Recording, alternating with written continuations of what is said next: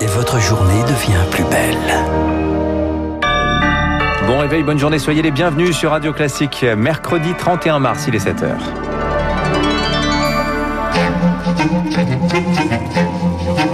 6h30, 7h30, la matinale de Radio Classique avec Dimitri Pavlenko. À la une ce matin, c'est devenu un rituel. Nouveau conseil de défense sanitaire décisif ce matin à l'Elysée. Peut-on encore éviter un confinement dur? On dissèque la carte de France de l'épidémie dès le début de ce journal. La vaccination, elle, limite-t-elle la transmission du virus? Eh bien oui, d'après une enquête publiée dans la revue Nature, pour les vaccins à ARN messager en tout cas.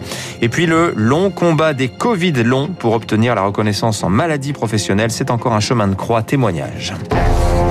Radio.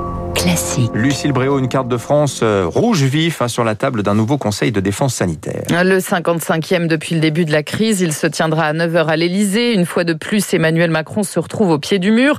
Face aux partisans d'un confinement dur, il cherche toujours un scénario alternatif.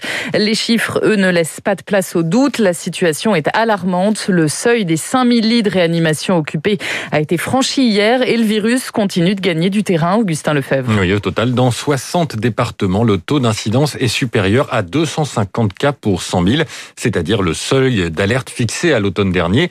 Symbole fort, dans 13 grandes villes, ce taux est même supérieur à 1000 pour 100 000. Il se compte donc en pourcents.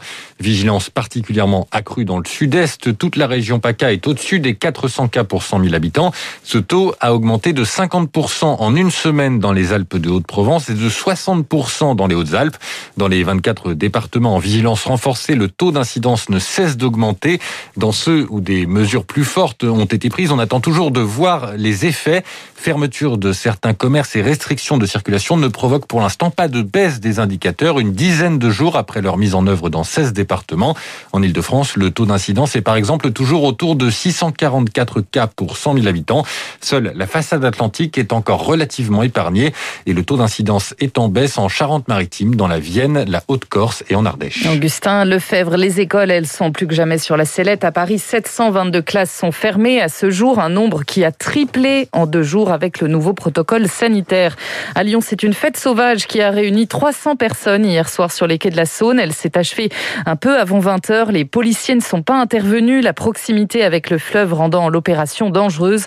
Un peu plus tôt à Lille, 400 personnes rassemblées pour profiter du soleil dans un parc avaient été dispersées cette fois par la police. Une bonne nouvelle sur le front des vaccins. C'était la grande inconnue. Même peut-on transmettre le virus? Eh bien, une étude publiée dans la revue Nature démontre que les vaccins de Pfizer et Moderna, ceux à ARN messager, empêcheraient presque toute transmission, Rémi Pister. Une charge virale quasi inexistante lorsque les patients contractent le virus 12 jours après une seule injection.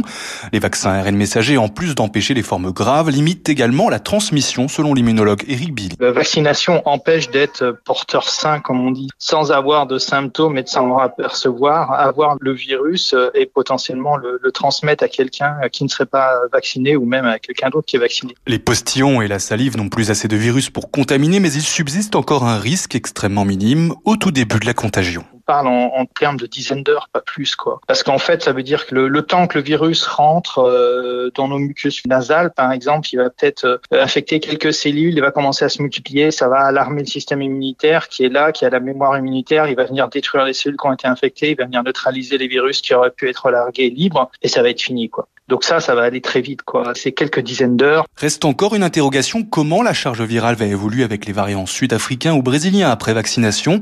Les injections sont moins efficaces, on le sait, mais pour le moment, aucune donnée n'a été publiée sur la contagion. Rémi Pfister, l'Allemagne, elle s'apprête à suspendre l'utilisation du vaccin d'AstraZeneca pour les moins de 60 ans. Berlin suit ainsi l'invite de sa commission vaccinale saisie après plusieurs cas de formation de caillots sanguins. En France, l'Agence nationale de sécurité du médicament va se pencher sur un nouveau décès. Une assistante sociale de 38 ans est décédée à Toulouse d'une thrombose 14 jours seulement après l'injection d'une dose. Elle ne souffrait pas de problème de santé particulier.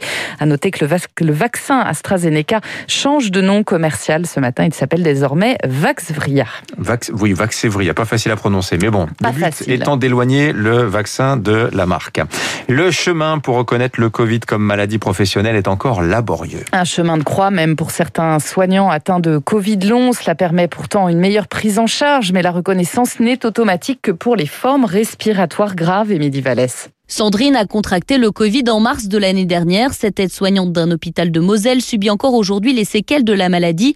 Mais comme elle n'a pas été placée sous assistance respiratoire, sa demande de reconnaissance en maladie professionnelle faite en juin n'a pas abouti. Je souffre encore beaucoup de maux de tête, de difficultés respiratoires qui m'handicapent dans ma vie de tous les jours. Je suis obligée de prendre régulièrement des inhalateurs type ventoline. C'est contraignant, c'est usant au quotidien. Il faut que ce soit reconnu en maladie professionnelle. On vous demande d'aller au front, de vous investir. Et aujourd'hui, on se retrouve devant un problème et tout le monde fuit. C'est un sentiment d'abandon. Sur les 3500 demandes de reconnaissance complète déposées jusqu'à présent, seuls 500 ont obtenu une réponse favorable.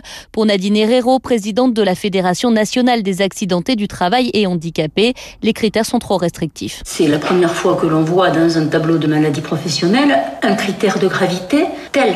C'est comme si aujourd'hui on demandait à une personne atteinte de cancer professionnel d'être en phase terminale pour pouvoir prétendre à une reconnaissance. C'est plus qu'absurde. Et au-delà d'une meilleure prise en charge financière des soins pour ces soignants, cette reconnaissance du Covid en maladie professionnelle aurait aussi une valeur de symbole. Émilie Vallès à l'étranger. En bref, une frappe de l'armée française a-t-elle tué 19 civils réunis lors d'un mariage à Bounti dans le centre du Mali le 3 janvier dernier. Oui, d'après les Nations Unies, version formellement contestée par l'armée qui considère qu'elle se base sur des témoignages fragiles et friables. Paris estime toujours que cette frappe a permis de neutraliser une vingtaine de djihadistes. Aux États-Unis, au procès de Derek Chauvin, le témoignage bouleversant cette nuit des témoins de l'agonie de George Floyd à Minneapolis. Les deux jeunes filles qui ont filmé les images qui feront le tour du monde ont pris la parole, se désolant de ne pas avoir réussi à le sauver. La destruction de la forêt tropicale en forte hausse en 2020, plus 12% d'après le rapport annuel du Global Forest Watch. 4,2 millions d'hectares de forêts primaires ont disparu l'an dernier. C'est l'équivalent de la surface des Pays-Bas. Enfin, des démissions en cascade chez Science et Vie. Le magazine emblématique de vulgarisation scientifique en pleine crise. Neuf journalistes ont claqué la porte hier.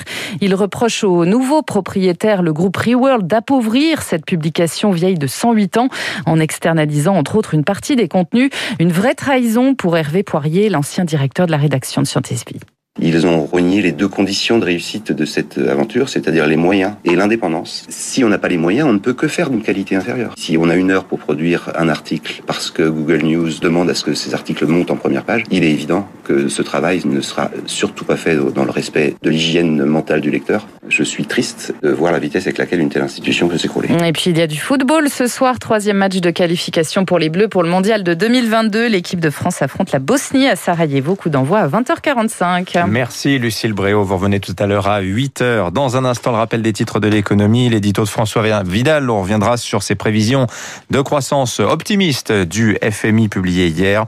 Et puis juste après, l'invité de l'économie, Pierre-Éric Pommelet, le PDG de Naval Group.